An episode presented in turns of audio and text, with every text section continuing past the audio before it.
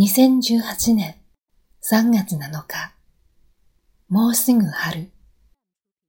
春のうららの隅田川、上り下りのうねびとが、貝の雫も花と散る。眺めを何にたうべき。これは滝蓮太郎作曲、竹島羽衣作詞の童謡、花の一番の歌詞です。春の穏やかな陽気の隅田川、川を登り下りする船の船頭の貝につく水滴も、花のように散る。この素晴らしい眺めを何に例えられるだろうか？という意味です。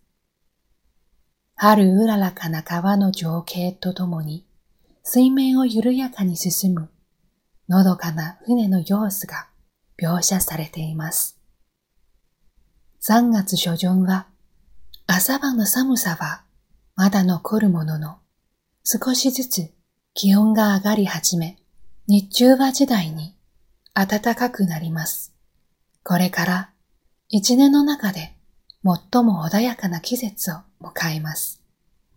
倫理研究所の創立者、丸山敏夫は、春は春で、道、伸びてくるところがみずみずしく積極的であると述べました。穏やかな気候に動植物の動きも活発になりますが、寒気が緩むと人の気持ちも緩みがちです。